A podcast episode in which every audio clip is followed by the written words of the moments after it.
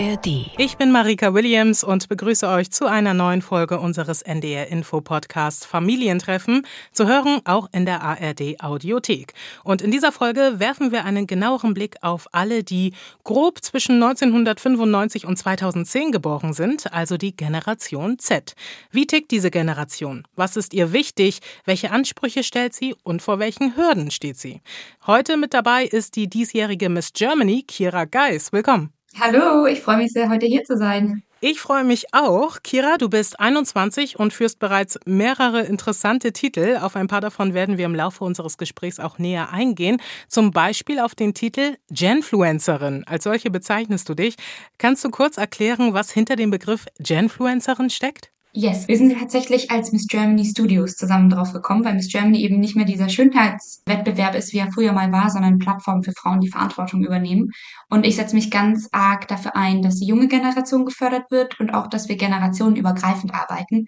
Und ich höre das viel, dass Leute sagen, oh, ich finde das richtig schlecht, dass es so Generationen gibt und dass Leute da so eingekistet werden oder in Schubladen gepackt werden. Und deswegen bin ich Genfluencerin, ähm, weil ich über die unterschiedlichen Generationen aufkläre, weil jeder so ein bisschen was mitbringt, mhm. Fähigkeiten, Ansprüche, Merkmale. Und das ist einfach super interessant. Mhm. Wenn wir uns verstehen wollen, wenn wir miteinander arbeiten wollen, dann müssen wir das integrieren, genau.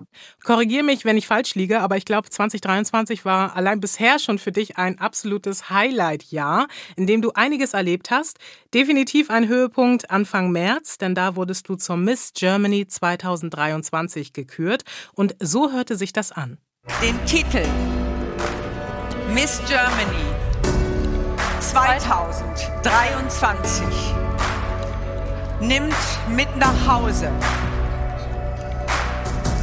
Kira Geis.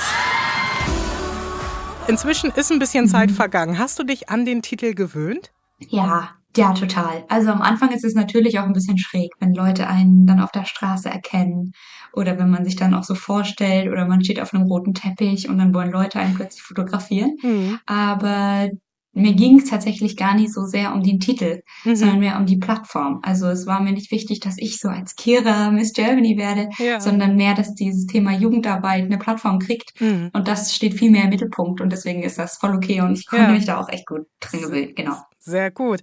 Wenn man an Misswahlen denkt, hat man ja oft diese Assoziation, ne? Junge Frauen mit maximal Kleidergröße 36, 38, weiß ich nicht, lange Haare, yes. nett lächeln, gut aussehen and that's it. Bei der Miss Germany Wahl 2023 mhm. sah es ja zum Glück nicht so aus. People of Color waren dabei, die Finalistin Saskia von Bargen ist trans, unterschiedlichste genau. Berufsgruppen, genau. also wirklich von der Hebamme bis zur Gamerin. Und statt der Krone gab es ja dann auch am Ende den Female Leader Award. Also war dieses neue mhm. Image, das ja die Misswahlen ich glaube, seit 2019 haben, für dich auch ausschlaggebend, überhaupt mitzumachen? Total. Ich hätte beim alten Konzept nie mitgemacht. Mhm. Ich finde das ganz, ganz fatal. Ich glaube, da ist auch viel einfach in jungen Frauen, in Mädchen kaputt gegangen, weil man immer die perfekte Frau konsumiert in den letzten Jahren mhm. durch Victoria's Secret und Germany's Next Topmodel und auch durch das alte Format von Miss Germany. Und ich habe auch mal länger mit dem Inhaber von Miss Germany gesprochen, Max Klemmer, und der hat mir gesagt, hey, er möchte nicht mehr mit seinem Namen dafür stehen, dass Frauen instrumentalisiert werden, dass da so eine Fleischshow draus gemacht wird. Er möchte denen lieber eine Plattform geben und zeigen, dass Frauen auch was drauf haben und dass sie sich einsetzen und das will er fördern. Und das liebe ich sehr. Ja. Und da versuche ich auch Vorbild zu sein für meine Teens und meine Mädels. Mhm zu zeigen, hey, du bist Frau ähm, und du bist schön, egal welche Konfektionsgröße du trägst oder welche Haarfarbe oder Hautfarbe du hast. Und viel wichtiger ist, wie du Verantwortung übernimmst in der Gesellschaft. Genau. Mhm. Wurde denn dieses neue Image auch hinter den Kulissen gelebt oder hat man dann da beim Buffet doch eher zum Salat gegriffen und die Rede ein bisschen angepasst, dass es besser funktioniert? Nee, überhaupt nicht. Das sind Frauen gewesen, die da durch und durch für gestanden sind. Also es gab auch Mädels, die haben Salat gegessen. Ich habe auch mal Salat gegessen, aber dann nicht aus dem Aspekt, dass man irgendwie auf seine Figur achten muss, so, so im, im utopischen Maß, sondern einfach, weil man auch eine gesunde Ernährung haben darf und möchte auch kein Zickenkrieg oder Konkurrenzdenken. Ich werde das so oft gefragt. Ja. Aber es ist wirklich einfach auf Augenhöhe begegnen gewesen, weil das viele Frauen sind, die die Gesellschaft nachhaltig verändern wollen und wir eigentlich an einem Strang ziehen, nur mit unterschiedlichen Themen. Und das ist da total gelebt worden. Wie definiert denn die Generation Z, der du ja selbst angehörst, wie definiert die mhm. Schönheit? Was würdest du sagen? Also ich würde sagen, äh, dass individuelle Freiheit und Selbstausdruck eine ganz, ganz große Sache sind und, und man da auch so ein bisschen Wert drauf legt, dass viele Menschen zusammengebracht werden und respektiert werden, egal welche Hautfarbe und Herkunft und Haarfarbe man hat oder welche Konfektionsgröße. Also dass es wirklich diese ehemaligen Normen sprengt. Man sieht es auch in den sozialen Medien, dass einfach jetzt äh, Gruppen, marginalisierte Gruppen, die früher ausgegrenzt wurden, einfach viel mehr integriert und respektiert werden. Und ich liebe das. Ja. Schönheit wird gar nicht mehr so in dem definiert, äh, wie groß bist du oder welche Körbchengröße hast du oder wie, wie viel Muskelanteil, sondern wirklich, hey, deine Identität und deine Herkunft und dein Wesen, deine inneren Werte, das ist natürlich stark. Du hast gerade schon die sozialen Medien angesprochen. Da gibt es ja viele junge Menschen, die sich aussprechen gegen Bodyshaming und für Body Positivity. Positivity mhm. oder Body Neutrality, also dass man ja eine neutrale mhm. Haltung seinem Körper gegenüber hat, ihn nicht glorifiziert, wenn man nicht möchte oder einem nicht danach ist, aber man ihn eben auch nicht negativ bewertet. Gleichzeitig gehen mhm. auf Instagram, TikTok sämtliche Beauty-Trends viral für, weiß nicht, glattere Haut, schmalere Taille, größeren mhm. Hintern oder mehr Muskeln. Also Content, den junge Leute posten und liken, obwohl er sie in nicht unerheblichem Maß ja auch verunsichert oder ihr Selbstwertgefühl mhm. mindert, zum Teil depressiv macht. Das haben ja auch mehrere Studien belegt. Mhm. Wie blickst du auf diesen negativen Einfluss sozialer Medien, was Körperbilder, was Schönheit angeht? Es tut mir immer wieder weh im Herz, das so zu sehen. Mhm. Ich glaube, das ist ein Stück weit, womit wir groß geworden sind. Das ist auch so ein Stück weit, was die Gesellschaft immer noch gerne sieht. So dieses Soft Girl, ähm, Vanilla Girl heißt auch so dieser Trend. Die trägt beige Sachen und hat so den perfekt, perfekte Morgenroutine. Also macht sich morgens auch ein Matcha und dann geht man erst noch joggen und dann mhm. Journaling und dann arbeitet man am Laptop. Und was ich halt schwierig finde, ist, dass da so ein Bild von einem Leben und ein Bild von einer Frau vermittelt wird, das eigentlich nicht realistisch ist. Weil wenn wir denken, der normale Mensch hat einen 9-to-5-Job, steht zwischen 6 und 8 Uhr auf, der kann sich das nicht leisten, morgens vier Stunden mit solchen Sachen zu verbringen, außer vielleicht am, am Wochenende. Und das fördert natürlich dann auch eine Unzufriedenheit, wenn man merkt, hey, das ist in meinem Leben nicht so präsent, wie ich das immer sehe. Deswegen finde ich das super tricky. Siehst du da auch eine gewisse, ich sag mal, Ambivalenz unter den jungen Leuten zwischen dem, was sie proklamiert, sei so wie du bist, aber andererseits eben auch dem, was zum Teil diese gleichen Leute posten und konsumieren, was eigentlich nicht proklamiert, okay, sei so wie du bist. Ja, total. Ich sehe da, ich sehe da eine ganz große Kluft zwischen den zwei Sachen. Und im selben Zuge ist es aber auch schwierig, weil man sich in den sozialen Medien auch immer wieder so ein bisschen zurückziehen kann und man sich so berieseln lässt. Also unsere Gesellschaft und auch insgesamt die Situation in unserer Welt, die sind gerade nicht so super einfach. Also durch Kriege und Corona-Pandemie und was noch alles dazu kommt. Ähm, und in den sozialen Medien findet man so ein bisschen auch einen Zufluchtsort, habe ich das Gefühl. Mhm. Und dann ähm, schaut man sich einfach gerne leichte Kost an. Und wenn Mädels oder Jungs ihre Outfits präsentieren oder ihre Beauty-Routine machen, dann ist es nicht anspruchsvoll und man muss sich nicht mit negativen äh, Situationen konfrontieren. Im selben Zuge steht man aber eigentlich auch für Realismus und Individualität und möchte das gerne pushen. Ich habe das Gefühl, das steht immer wieder im Kontrast zueinander, weil man sich das eine wünscht, aber das andere so viel sieht und konsumiert und sich vielleicht auch nach was Leichtem sehnt. Also ich liebe die sozialen Medien, weil das ein ganz großes Werkzeug ist. Man kann sich da richtig ausdrücken und das richtig fördern, dass, mhm. dass Leute integriert werden, die früher nicht integriert worden sind. Ähm, und man, man hat eine riesen Plattform, um auch zu lernen und Wissen auszutauschen. Und im selben Zuge kann man, glaube ich, auch viel damit kaputt machen. Ja. Wenn man vier, fünf, sechs Stunden am Tag am Handy hängt, ist es ungesund. Es ist bewiesen, dass die Zufriedenheit einfach total sinkt und, und man unzufrieden wird, wenn man zu viel Zeit in den sozialen Medien verbringt. Ja. Deswegen bin ich der Meinung, dass wir das dringend fördern müssen auch, dass man lernt, richtig damit umzugehen und dass man das auch filtern kann. Genau, gerade eben bei, bei jungen Menschen auch, also dass man da ganz früh wahrscheinlich auch schon ansetzt und eben sagt, hey, mhm. vieles von dem, was da gezeigt und gepostet wird, entspricht gar nicht so der Realität. Und, und es ist auch okay, dass du dann nicht äh, morgens deinen äh, Matcha-Tee trinkst ne, und Yoga machst und total. danach noch Journalizing, total. sondern ähm, eben anderen Dingen nachgehst. Ja, total. Und ich habe das Gefühl, dass diese Generation und die Gesellschaft grundsätzlich da einfach mit der Zeit noch einen Mittelweg finden muss. Also ich mhm. glaube, da kann man auch wenig zutun. Also es gibt jetzt nicht irgendein Tool, wo man sagt, hey, okay, den Step müsst ihr machen und dann kommt man an den Punkt, sondern hm. ich glaube, das muss sich entwickeln mit der Zeit, ähm, dass ja. man merkt, ich weiß nicht, Germany's Next Top Model ist vielleicht gar nicht mehr so schön, wie man sich das immer vorgestellt hat, ist gar nicht mehr so kulturgut, wie es mal gewesen mhm. ist. Obwohl ähm, ja auf mehr Diversität gelegt wird oder Heidi Klum das zumindest so auch nach außen hin äh, zeigen möchte. Ja, obwohl mhm. ich das Gefühl habe, dass es einfach, dass es wie ich möchte das niemandem unterschreiben, aber ich habe das Gefühl, man möchte mit der Zeit mitgehen. Die Gesellschaft entwickelt sich gerade dahin, auch gerade die Gen Z. Und wenn das Unternehmen Germany's Next Top Model überleben möchte, dann muss es sich einfach anpassen, weil sonst kann es einpacken. Also ich habe hm. das Gefühl, das ist auch so ein bisschen gedrängt worden und gar nicht so viel freie Wahl gewesen. Ja. Wenn du Fotos von dir postest, verzichtest du dann immer auf Filter oder benutzt du doch auch mal welche? Nee, gar nicht. Zero. Mir ist es ganz wichtig, real zu sein. Also vor allem, ich habe immer, egal mit was ich arbeite oder bei was ich unterwegs bin, welches Projekt ich mache, welches Foto ich poste, ich habe immer auch meine Mädels im Hinterkopf. Und ich frage mich immer, möchte ich das meinen Mädels zeigen, ähm, die auch ein bisschen aufschauen? Oder ist es vielleicht, könnte es eine, eine toxische Auswirkung haben?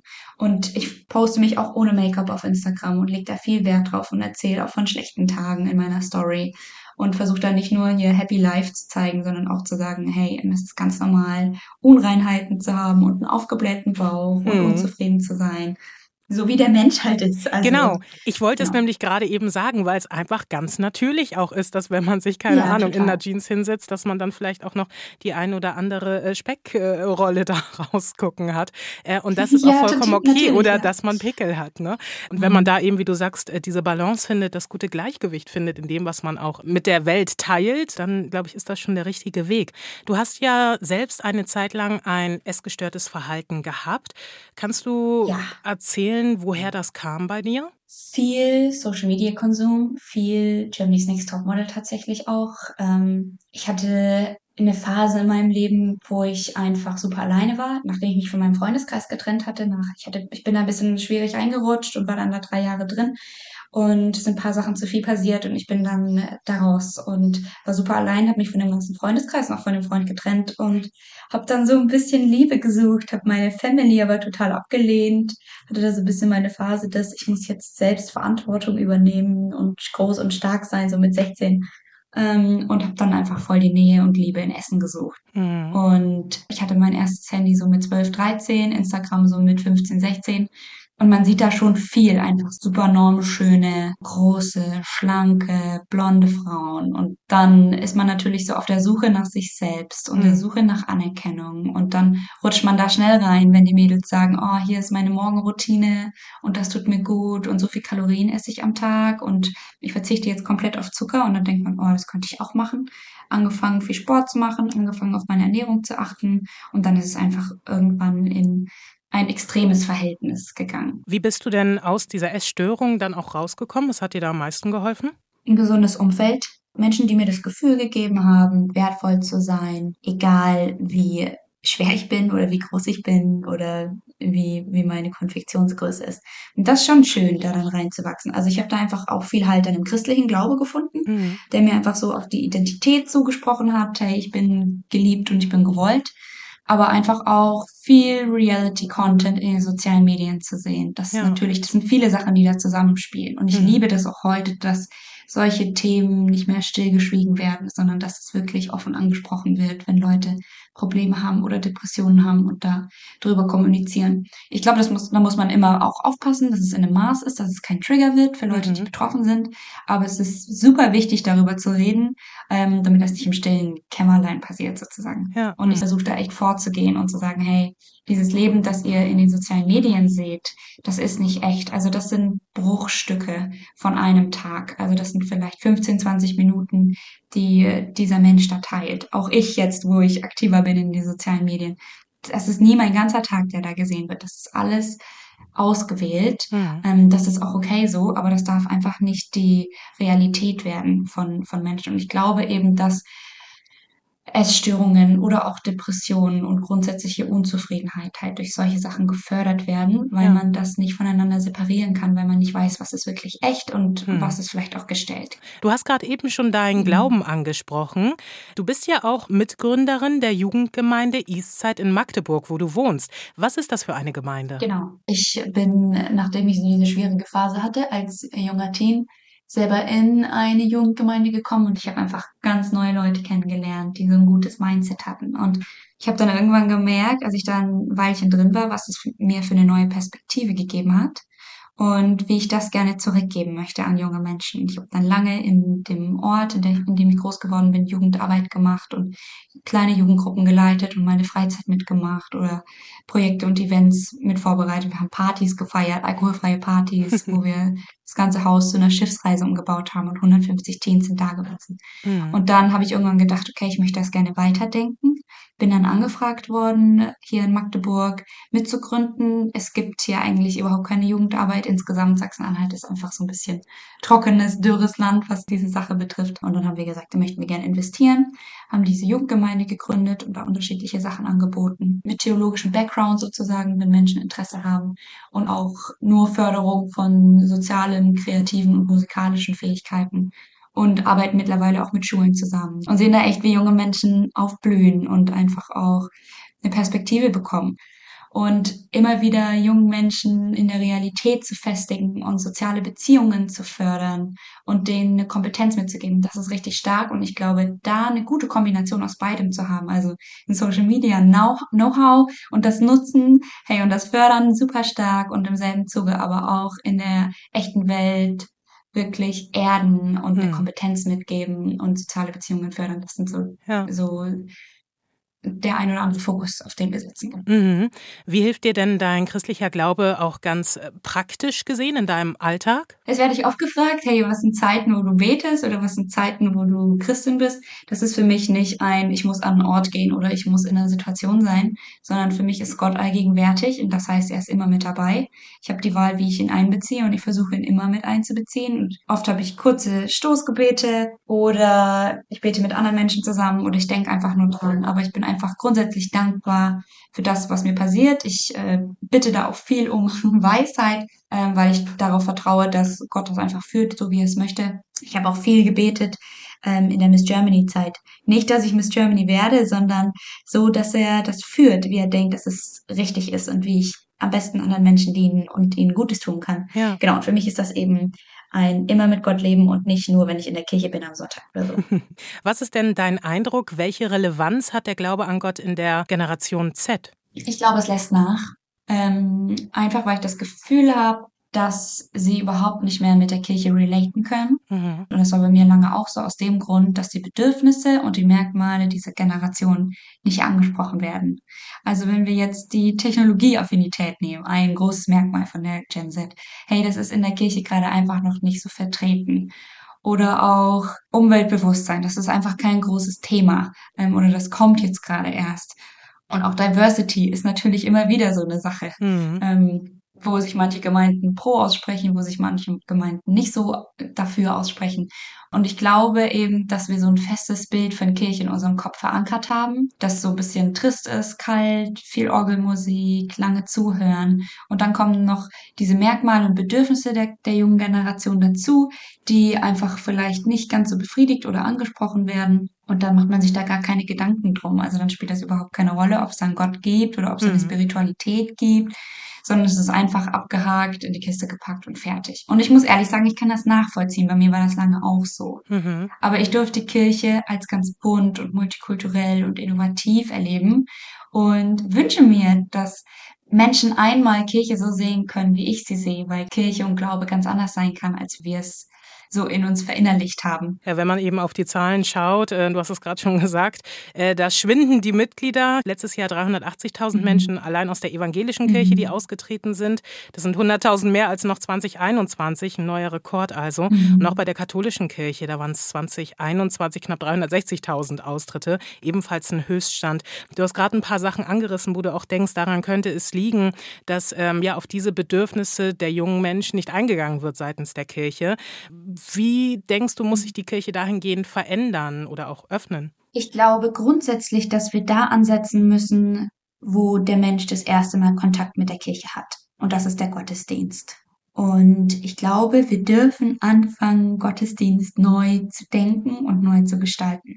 Hier in Magdeburg haben wir ein Gottesdienstformat, das heißt Coffee and Church. Das ist abends, man sitzt nur auf Sofas, es gibt Predigtimpulse, viel Musik, davor und danach wird gegessen. Es ist eine ganz, ganz schöne Gemeinschaft, viel buntes Licht. Es ist überhaupt nicht so, wie man sich Kirche vielleicht vorstellt. Es ist auch nicht in kirchlichen Räumen. Und es ist von der Landeskirche. Und es kommen so viele Menschen und es kommen so viele junge Menschen und so viele Leute, die noch nie Kontakt hatten mit Glaube und die sagen, hey, ich hatte die Kirche immer anders im Kopf, ich habe das immer anders gesehen, aber ich glaube, ich finde das sogar ganz spannend, was ihr hier macht. Und das ist schön. Ich zwinge niemandem den Glaube auf, ich erzähle gerne davon, aber das ist immer auch eine eigene intrinsische Entscheidung, die, die auch jeder selber gehen muss.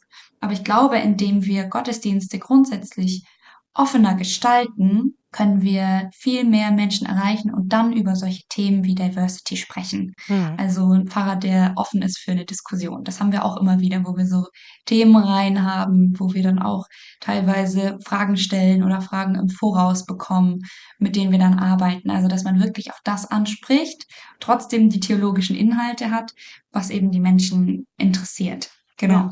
Und das, das erlebe ich als richtig gut. Und das ist für mich auch ein individueller Gottesdienst, der Individualität fördert, weil unterschiedliche Menschen aus unterschiedlichen Generationen mit unterschiedlichem Background angesprochen werden, weil eben viel geboten wird. Ist deine Generation, die Generation Z, ist die auf der Suche nach Sinn? Ja, ich habe schon das Gefühl. Also ich glaube, man könnte uns auch so ein bisschen die Generation Lost nennen. Mhm. Nicht, weil wir das selber so sind, sondern weil die Gesellschaft gerade einfach nicht so geerdet ist, habe ich das Gefühl. Also ich höre das viel von Leuten aus meinem Umfeld.